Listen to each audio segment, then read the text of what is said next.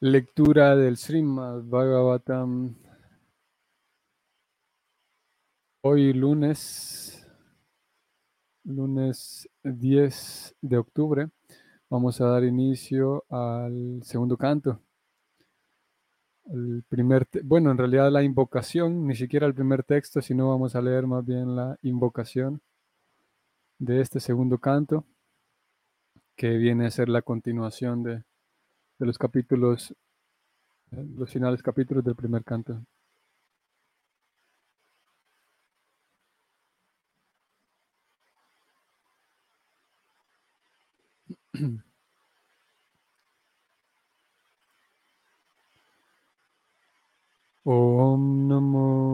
Bhagavate Vasudevayam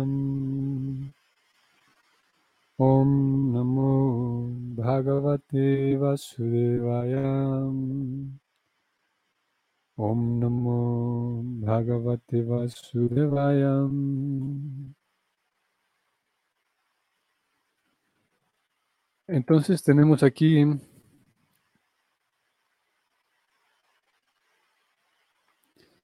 este segundo canto.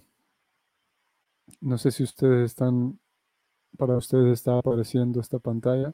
Voy a cancelarla y abrir nuevamente. Vamos a ver ahora. Sí, ahí está.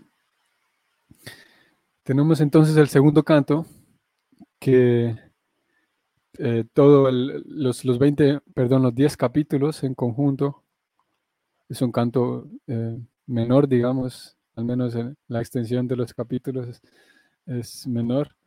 En el primer canto teníamos 19, ahora solo vamos a tener 10. Y mm, eh, recibe este nombre, este título, La manifestación cósmica. Y como hemos venido viendo y como hemos venido diciendo, a partir de este, y preocupada, lo leímos de hecho, de, las del comentario de Prabhupada, que a partir de este canto es donde comienza el Bhagavatam. Es aquí donde comienzan las respuestas de Sukadeva Goswami a las preguntas que tenía el rey Pariksit.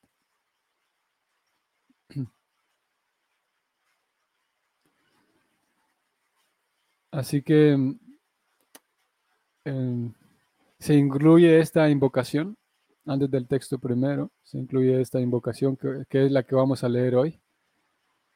Y porque tiene un comentario de Prabhupada también, y a partir de mañana vamos a leer el, el capítulo completo. El capítulo se titula El primer paso en la comprensión de Dios.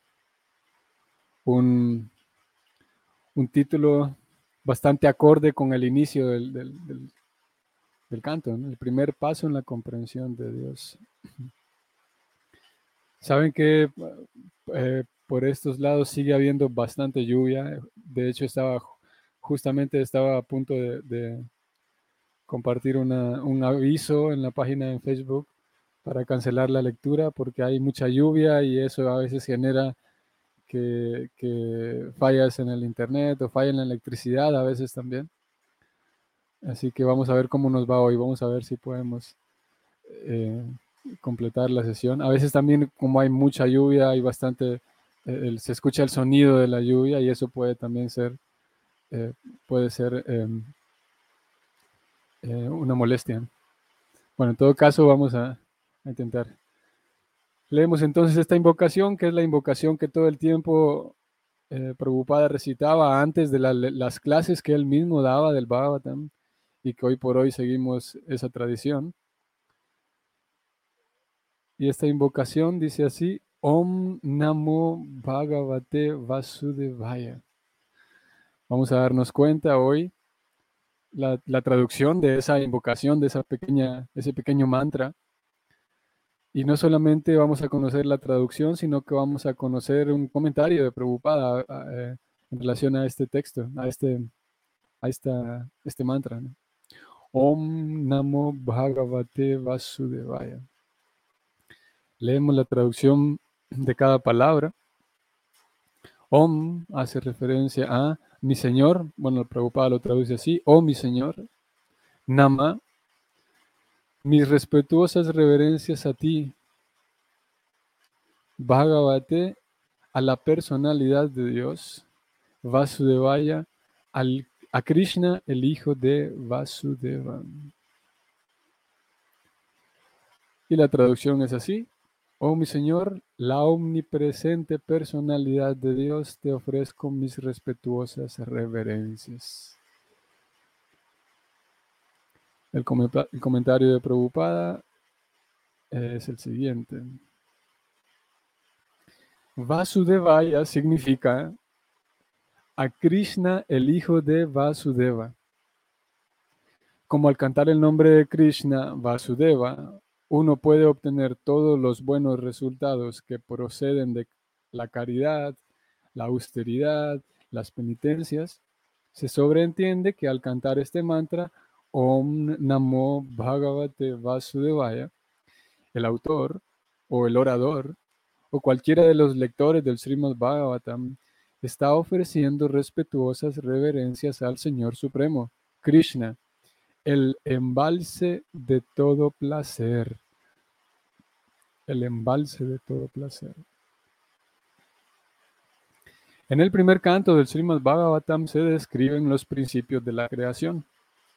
Y por consiguiente, el primer canto se puede titular La creación. De igual modo, en el segundo canto se describe la manifestación cósmica posterior a la creación. En el segundo canto se describen los diferentes sistemas planetarios como diferentes partes del cuerpo universal del Señor. Por esta razón, el segundo canto se puede titular La manifestación cósmica.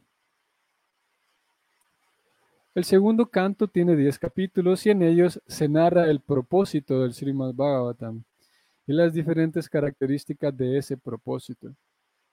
El primer capítulo describe las glorias del canto y hace alusión al proceso mediante el cual los devotos neófitos pueden meditar en la forma universal del Señor. En el primer verso, Shukadeva Goswami responde a las preguntas de Maharaj Pariksit quien le había preguntado cuáles eran los deberes de uno a la hora de la muerte. Maharaj Pariksit estaba contento de recibir a Shukadeva Goswami y estaba orgulloso de ser un descendiente de Arjuna, el amigo íntimo de Krishna. En lo personal, él era muy manso y humilde, pero no obstante, expresó la alegría que le producía el hecho de que el señor Krishna hubiera sido muy bueno con sus abuelos, los hijos de Pandu, y especialmente con su propio abuelo, Arjuna. Y como el señor Krishna siempre estaba complacido con la familia de Maharaj Pariksit, este último se hallaba, cuando este último se hallaba a punto de morir, se le envió a Shukadeva Goswami para que lo ayudara en el proceso de la autorrealización. Maharaj Pariksit era un devoto del Señor Krishna desde la infancia y en virtud de lo cual tenía hacia Krishna un afecto natural. Sukadeva Goswami pudo darse cuenta de su devoción y por lo tanto recibió con agrado las preguntas acerca del deber del rey. Como el rey insinuó que la principal función de toda entidad viviente es la de adorar al Señor Krishna, Sukadeva Goswami acogió la sugerencia y dijo, abre comillas, puesto que has hecho preguntas acerca de Krishna, tu indagación es de lo más gloriosa. Cierran comillas. La traducción del primer verso es la siguiente.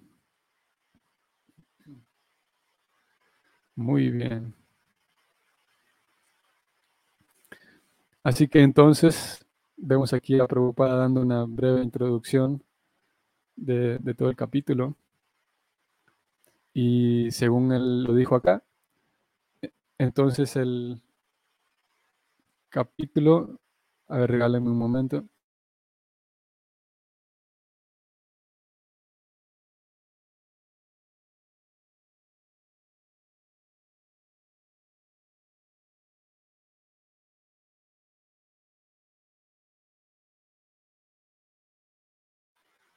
Oh.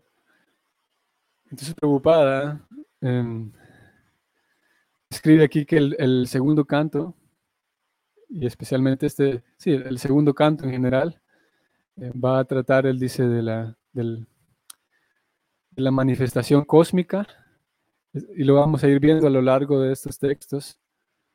El, término técnico, los dos términos técnicos para esto, en la escritura se presenta como sarga y visarga, que es la creación primaria y la creación secundaria. Esa creación primaria es em, como, como, todo se expande de Krishna, es la primera creación, como la, la principalmente el, bueno, cuando hablamos de sarga y visarga nos referimos a creación primaria y secundaria del mundo material. Aquí estamos hablando de la de toda la, energía material. Y ese sarga es aquella, aquel momento en el cual de Krishna se expande la energía material y, y, se forma, digamos, los universos materiales. Y el Visarga, eh, la segunda creación, la secundaria, es cuando en cada universo, eh, al señor Brahma, a cada universo, entonces se le encarga a él para, para darle forma, digamos, a, toda la, a, cada universo en particular. Y a eso se le consideraría una segunda creación o, la segunda fase, la segunda etapa de la creación, la creación secundaria, podemos decir. Aquí Prabhupada lo dijo de esta manera. En el segundo canto se describe la manifestación cósmica posterior a la creación,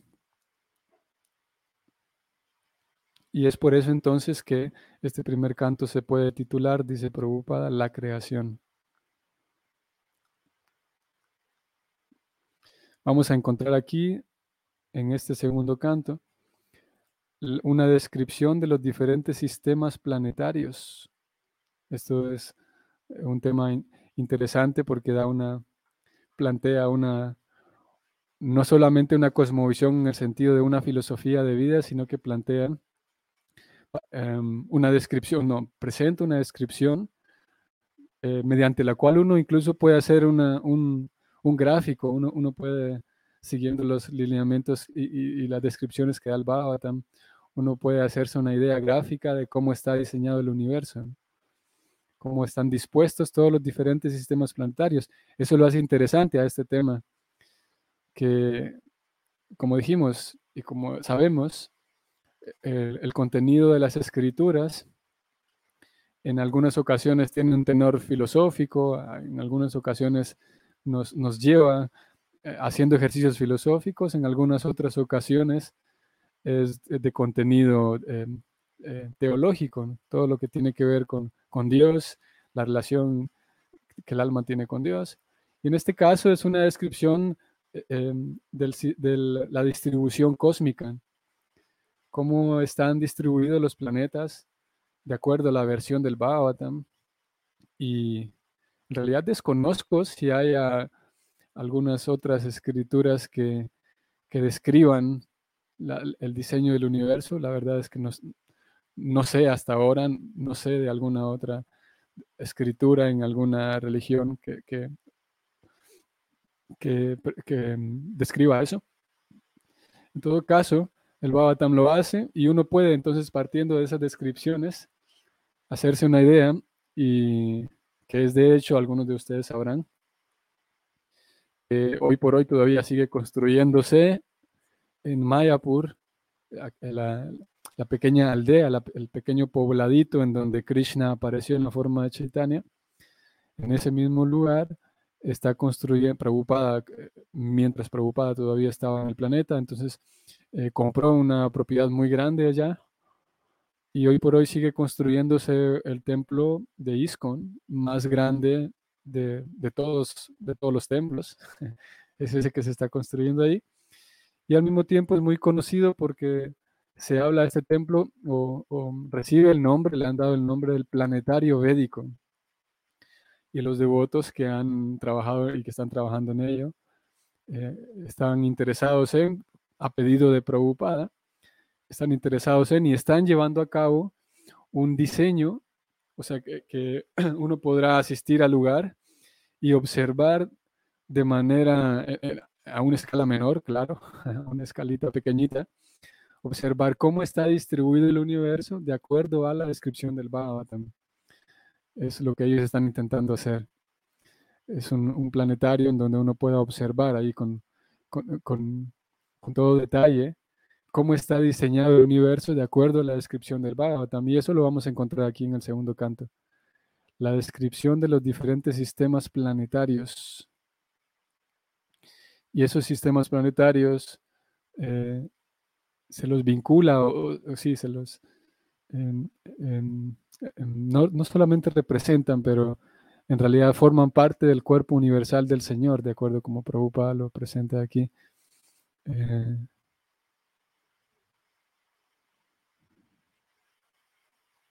un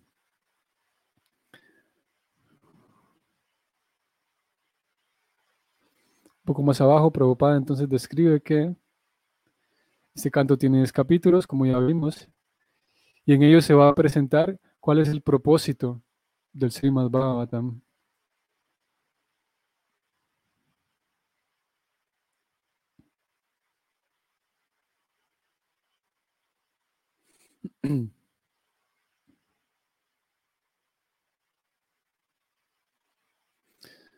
Ok, creo que eso es lo que podemos mencionar en relación a este primer canto, a este segundo canto, como dijimos, a partir del el, a partir del el, el, del verso primero mismo, incluso el, del, del, mismo primer eh, capítulo, eh, ya Sukadeva Goswami toma la palabra de ahí en adelante y vamos a encontrar que que Parixit más adelante, después de que sus preguntas quedan respondidas, entonces él presenta nuevas preguntas. Estoy volviendo aquí a, que veamos el título de, de todos los capítulos. y vamos a ir un poco más abajo. Bueno, vamos a leer cada uno de ellos. El capítulo 2 lo vamos a encontrar, llamado El Señor que está en el corazón, una descripción de, podemos decir, de ese rol de Krishna en la forma de Paramatma. Él lo va a presentar aquí Sukadeva Goswami. Y para que ese Señor entonces esté en el corazón, hace falta que el, que el corazón eh, esté limpio, ya que sí, es natural, ¿no? es, es un prerequisito para que, para que se manifieste a plenitud los últimos versos justamente del capítulo anterior hablábamos de, de los grandes sabios, los, grandes santos, y leíamos como del Chaitanya Charitamrita Prabhupada diciendo que esas grandes personas son un, templos en movimiento, ustedes recuerdan. Templos en movimiento en el sentido de que todo lo que hacen, todas, todas sus actividades, todas sus capacidades, toda su energía de estos devotos está eh, siendo en una ofrenda constante a Dios, una ofrenda constante con todo lo que hacen. Y debido a ello, entonces, debido a que estos devotos tienen esa plena conciencia de, de, la presencia de Dios, ellos están en Dios todo el tiempo, a pesar de que todos lo estamos, pero ellos son conscientes del hecho. Entonces ellos son templos en movimiento, decía Prabhupada. Y entonces es un requisito para poder entonces alcanzar ese estado, para poder profundizar y, acceder, digamos, que se nos regale acceso a, ese, a esa dimensión que es el contacto constante con Dios. Si bien es verdad, como dijimos, Dios está en el corazón de todos y eso se va a hablar en estos capítulos, pero aquella persona que es capaz de vivir en una comunión con ese Dios que está en el corazón de todos, entonces es, es lo que a donde apunta el Bhakti, que, podamos eh, cultivar eso. Pero para cultivar esa relación, ese Señor que ya está en el corazón, para poder cultivar esa relación hace falta seguir un método de purificación. Y ese método de purificación es el servicio devocional puro. Ese servicio devocional puro lo que va a hacer es, va a transformar el, corazón. Va a, eh, debido a la, a la presencia de Krishna, el bhakti como lo describen algunos eh, maestros, algunos acharyas, es que el servicio devocional es tanto el, el, el inicio para poder por ejemplo, purificar el corazón, el, inicio es comenzar, la, forma en la que se comienza es a través del servicio devocional. El, canto del mantra Hare Krishna principalmente, la compañía de los Vaishnavas, la, escucha de la, la lectura, la filosofía, la teología, los pasatiempos de Krishna, toda esa escucha es, vital para iniciar el, proceso.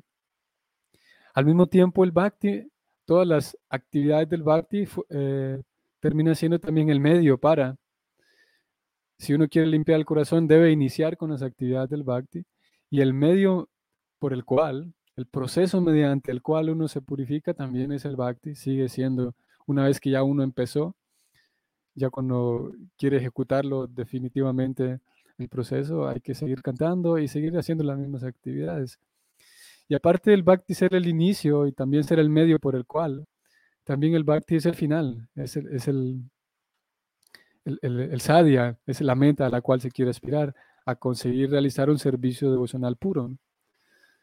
Y entonces aquí ese, esa transformación del corazón no, no es no necesariamente que uno tenga que hacer un, un proyecto aislado. Déjenme, ahorita no voy a practicar bhakti porque tengo que ir a limpiar el corazón y cuando esté limpio vengo. Sino el mismo bhakti purifica el corazón. El objetivo de todas estas lecturas es que uno pueda alcanzar y llegar a ejecutar bhakti de manera pura. Pero para poder alcanzar eso hay que iniciar ejecutando bhakti. El bhakti es el, como dijimos, es el medio también. Y aquí lo vemos a, a Pariksit al final de este capítulo presentando nuevas preguntas y el tema entonces eh, gira en, una, en otra dirección de acuerdo a las preguntas de Parixit. Y, y bueno, se va desarrollando un poco más la, la, la misma lectura del Bhagavatam.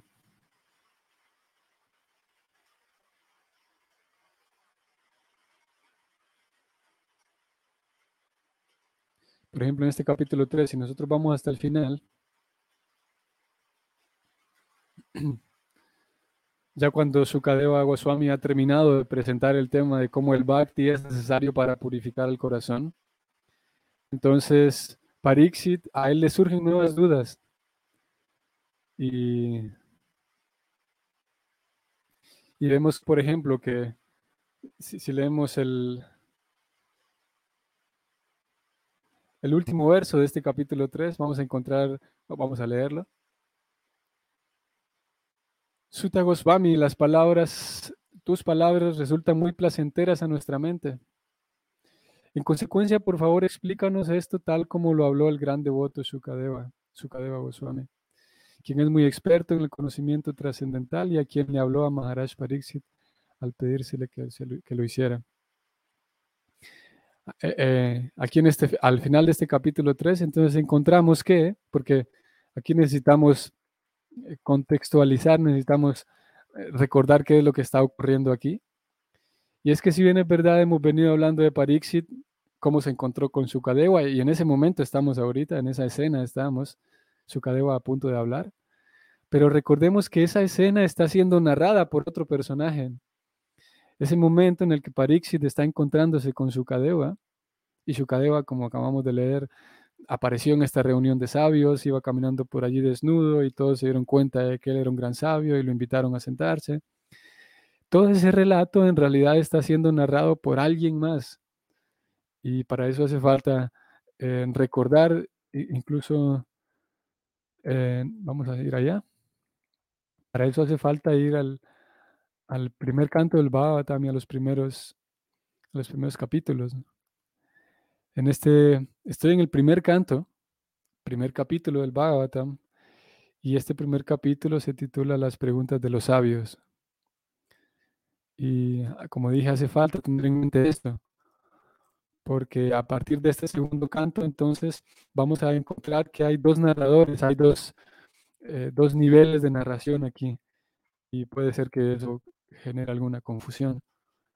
Em, bueno, en realidad ese, eso ya apareció desde el primer canto, pero aquí se va a poner, puede ser, posiblemente se vea con mayor claridad. Por un lado tenemos entonces, desde el primer canto del primer capítulo, tenemos a unos sabios que estaban reunidos esos sabios no estaban a la orilla del Ganges, estos sabios no son los mismos que se reunieron con Pariksit, estos sabios eh, están reunidos en un bosque y ellos se reunieron sabiendo que Kali Yuga ya viene. Ellos se reunieron aquí en, en este primer canto, primer capítulo, se reúnen sabiendo que Krishna ya se fue. E-, ese es el, el contexto en el que estamos. Krishna ya partió, acaba de partir. Todos estos sabios saben de la partida de Krishna. Muchos de ellos lo vieron en persona, estuvieron conviviendo con él. Todos ellos saben que Kali Yuga viene porque Krishna ya se fue. Por lo tanto, se reunieron en este bosque, un bosque muy importante. Se reunieron para determinar que, bueno, nosotros somos sabios, somos sacerdotes, ¿qué podemos hacer para el beneficio de toda la sociedad?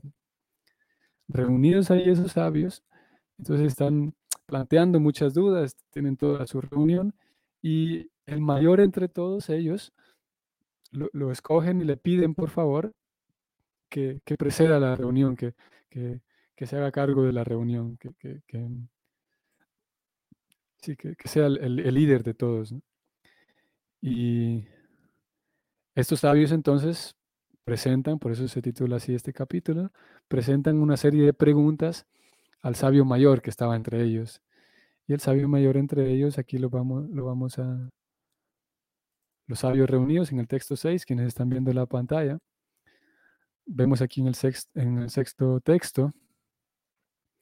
Los sabios entonces que se reunieron allí eh, dijeron, aquí ellos hablan, y hablan a quién? A Sutta Goswami. Este nombre hace falta que lo tengamos en mente para que no nos vayamos a perder. Sutta Goswami.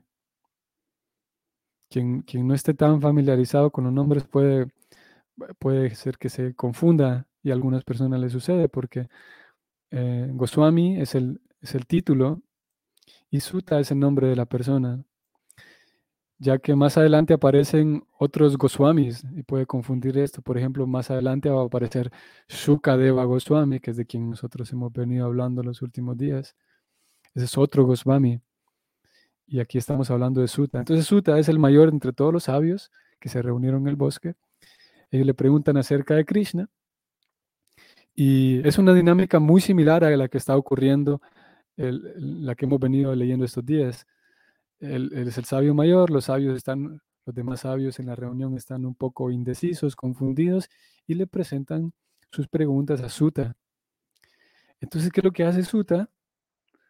lo que hace es que dicen, miren, como ustedes me están preguntando todo esto, yo voy a recordar lo que alguna vez escuché en una reunión en la que participé. Eso dice Suta, como dije en el primer canto. Voy a. El canto, voy a, retroceder. Les recuerdo, estamos primer canto, primer capítulo. Los sabios plantean sus preguntas y Suta Dice, miren, ustedes me están preguntando algo, ciertos temas que yo en una reunión una vez escuché. Así que les voy a contar lo que escuché. Y a partir del capítulo 2, entonces él comienza a responder. Y lo que él responde, pero vamos a ver si... Eh, posiblemente en el, en el texto, 2, en el capítulo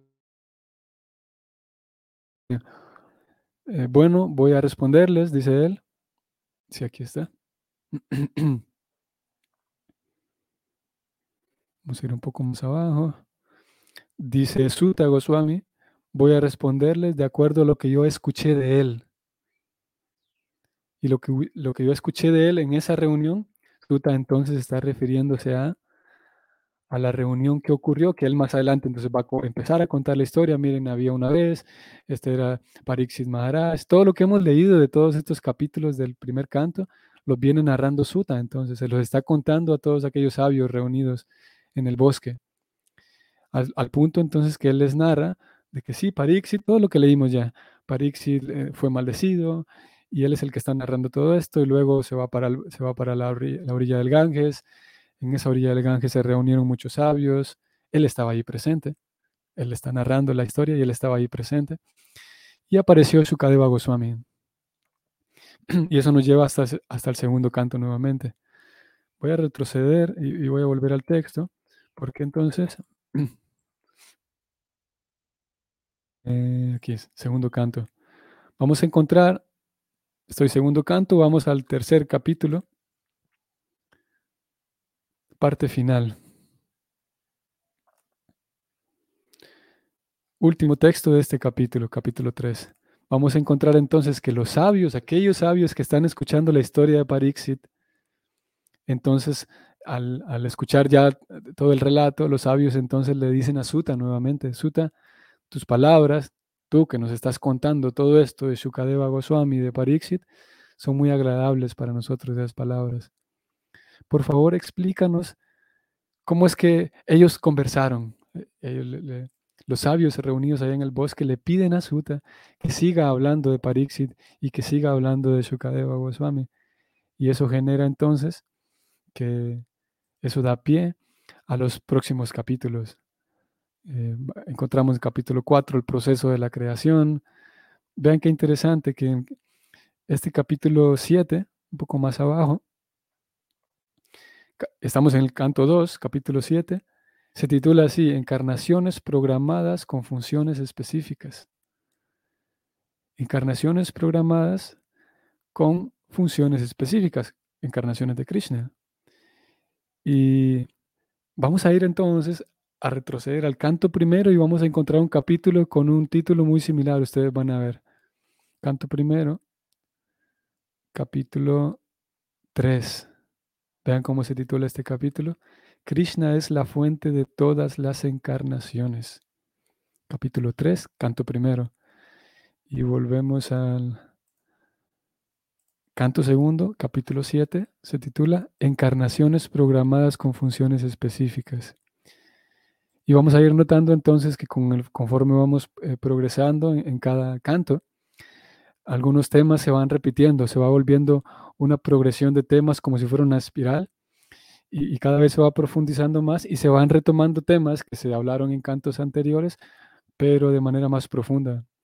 Y eso va haciendo, va conduciendo entonces al lector en, un, va, generando un marco, digamos, de tal forma que, que la esencia misma del Bhagavatam se mantiene, que es el servicio devocional puro, mientras que ronda en algunos otros temas que también son centrales, pero que de alguna manera son periféricos también, como en este caso las encarnaciones de, Krishna.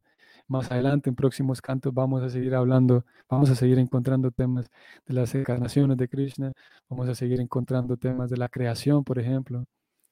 Y esto hace entonces que el estudiante tenga más preguntas, como es el caso de Pariksit, que en el capítulo 8 vuelve a presentar preguntas. Eh, con todo lo que ya escuchó, presenta nuevamente sus interrogantes a, a Sutta, eh, perdón, a Shukadeva Goswami. Y, y, bueno, el Bhagavatam continúa de esa manera. Así que recordemos que están ocurriendo esas, esas dos escenas. Por un lado tenemos quienes iniciaron el Bhagavatam, allá aquellos sabios reunidos en el bosque, preguntándole al sabio mayor Sutta. Y este sabio entonces, Sutta, eh, comienza a relatar lo que pasó con Pariksit y Shukadeva. Más adelante, esto no va a ocurrir todavía en este segundo canto, pero más adelante, entonces, Sutta Goswami, que está con los sabios reunidos contando todo, Sutta Goswami en momentos deja, deja de lado a Sukadeva y a Pariksit para introducir otras historias. Y, eso lo vamos a ver también, como si bien es verdad, estos personajes son centrales, Pariksit y Sukadeva, en algunos momentos los relatos eh, cambian de escena, cambian incluso de, protagonistas y pasa, por ejemplo, a, conversar Narada Muni con alguien más y son diferentes personajes que van apareciendo, entrando y saliendo en las páginas del Bhagavatam, pero se mantienen estos dos. los más de fondo son Sutta con los sabios de Naimi Saranya, los sabios reunidos, y quienes eh, y en el relato de Sutta, quien se mantiene más constante siempre es Pariksit con Sukadeva. Bueno, esto de los nombres puede, en algunas ocasiones puede terminar enredando.